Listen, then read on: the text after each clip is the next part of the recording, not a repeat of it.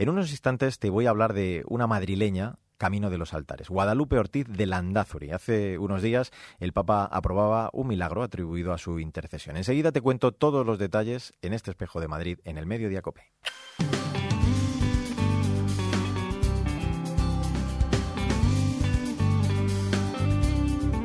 La una y 42 minutos, soy Mario Alcudia. Gracias por seguir aquí con nosotros en este espejo de Madrid en el Mediodía Cope en este viernes 29 de junio.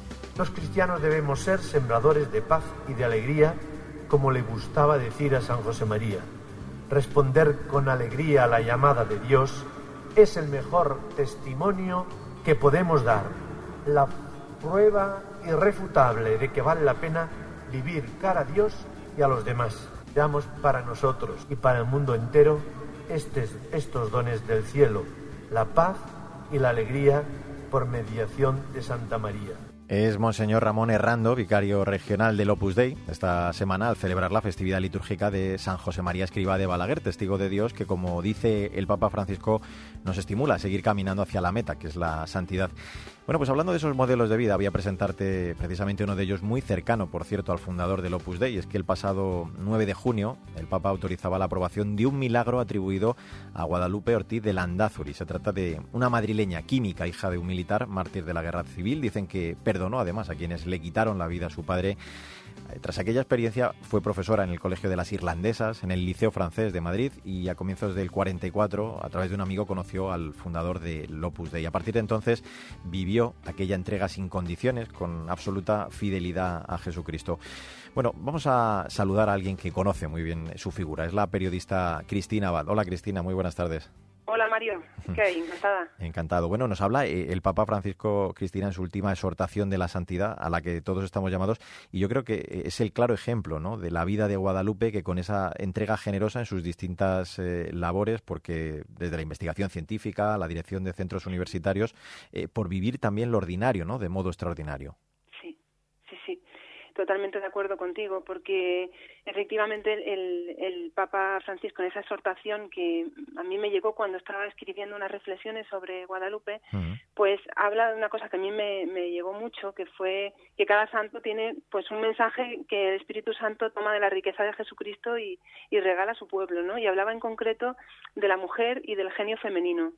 Y de cómo pues a veces en situaciones en que pues la mujer ha sido relegada, el Espíritu Santo pues mueve a determinadas mujeres a pues a, a, influir en la iglesia y, y a bueno y a dinamizarla no y yo pienso que Guadalupe esto lo hace mucho en la sociedad de su tiempo y lo hace en la iglesia y en el Opus Dei no porque mm. es una de las primeras mujeres de la obra y y la situación de la mujer en el momento pues era otra ¿no? sí decíamos eh, Cristina que era química que era profesora de hecho durante un año fue también directora de una residencia universitaria Mm, cuentan que conectaba bien ¿no? con las jóvenes a las que transmitía el afecto, también el sentido del humor, y eso les ayudaba mucho, les ayudaba mucho a las chicas ¿no? en esa vida tanto personal como académica. Efectivamente, era una mujer eh, muy alegre, con una risa contagiosa, según dicen las que la conocían, porque yo soy, soy más joven y no, no he tenido la suerte de conocerla, pero que tenía una gran fortaleza de carácter y al mismo tiempo pues mucha comprensión muy humilde eh, y muy consciente de sus defectos que los tenía, ¿no? Que es una cosa que a mí me gustó. O sea, eh, ver santos con, con defectos que son como nosotros, que eh, pues que nos ayudan a bueno a, a, solucionar las cosas que tenemos en nuestra vida, ¿no? Y nuestras propias dificultades. Una persona que luchaba con su carácter, que eh, pero que era muy cercana a, muy cercana a estas chicas y que hizo una labor de promoción por la mujer inmensa, ¿no? O sea, con tanto con universitarias poniendo en marcha un colegio mayor femenino como es Zurbarán, en Madrid, como la residencia Copenhague en México, que ahora se llama la residencia universitaria latinoamericana, que ambas han cumplido 50 años, y luego con, con campesinas de México, eh, con mujeres pues eh, a las que daba clase en el, en el Instituto Femenino de Maestría Industrial a la vuelta de México ya en Madrid, eh, poniendo en marcha actividades pues para dignificar el trabajo del hogar, eh, pues, nos, estás dando, fíjate, las claves de, su vida, porque después de Madrid va a México. Eh, había ya descubierto, lógicamente, a San José María, que contó con ella para esos proyectos. Luego trabajó más estrechamente eh, en Roma con él, pero tuvo que volver a, España por una enfermedad en el corazón que, que, va a ser luego la que le haga morir finalmente, ¿no?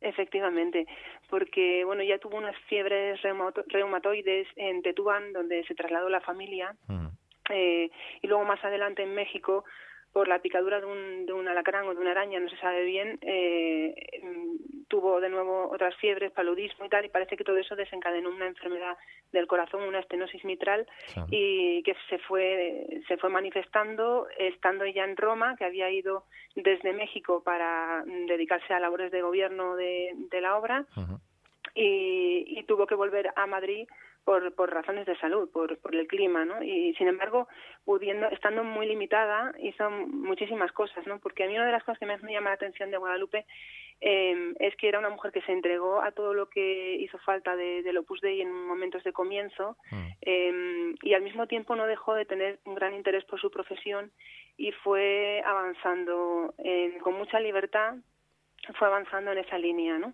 Y entonces eh, a la vuelta en Madrid, pues eh, hizo la tesis eh, con premio extraordinario, eh, premio Juan de la Cierva, luego pues sacó la cátedra de instituto, estuvo en el Ramiro Maestro un par de años. Sí, que no, frenó su labor a pesar, a pesar de la limitación de la en, en el otro instituto, o sea, no dejó su labor y al mismo tiempo pienso que llevaba su enfermedad también como, como si fuera un trabajo profesional, ¿no? O sea, sin victimismo, eh, cuidándose y dejándose cuidar, pero, pero sin dejar de hacer todo lo que podía.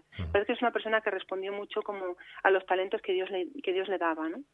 Una cosa eh, más, Cristina, es, en 2001 se inició su proceso de beatificación, en 2017 fue declarada venerable. Estábamos contando que, que el Papa autorizaba hace unos días la, la aprobación del milagro, que imagino que habéis acogido con, con gran alegría, ¿no?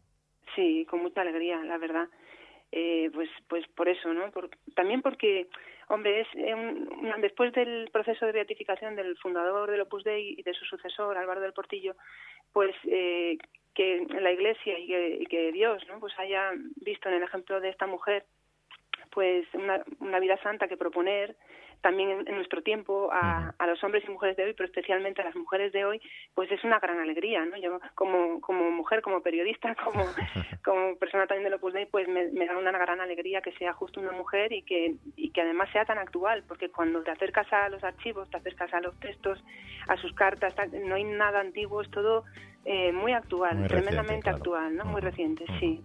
Pues la vida de Guadalupe, un claro ejemplo de, de, esa entrega por entero al Señor, como la define el postulador de la causa, el sacerdote Antonio Rodríguez de Rivera, una mujer enamorada de Dios, llena de fe y de esperanza.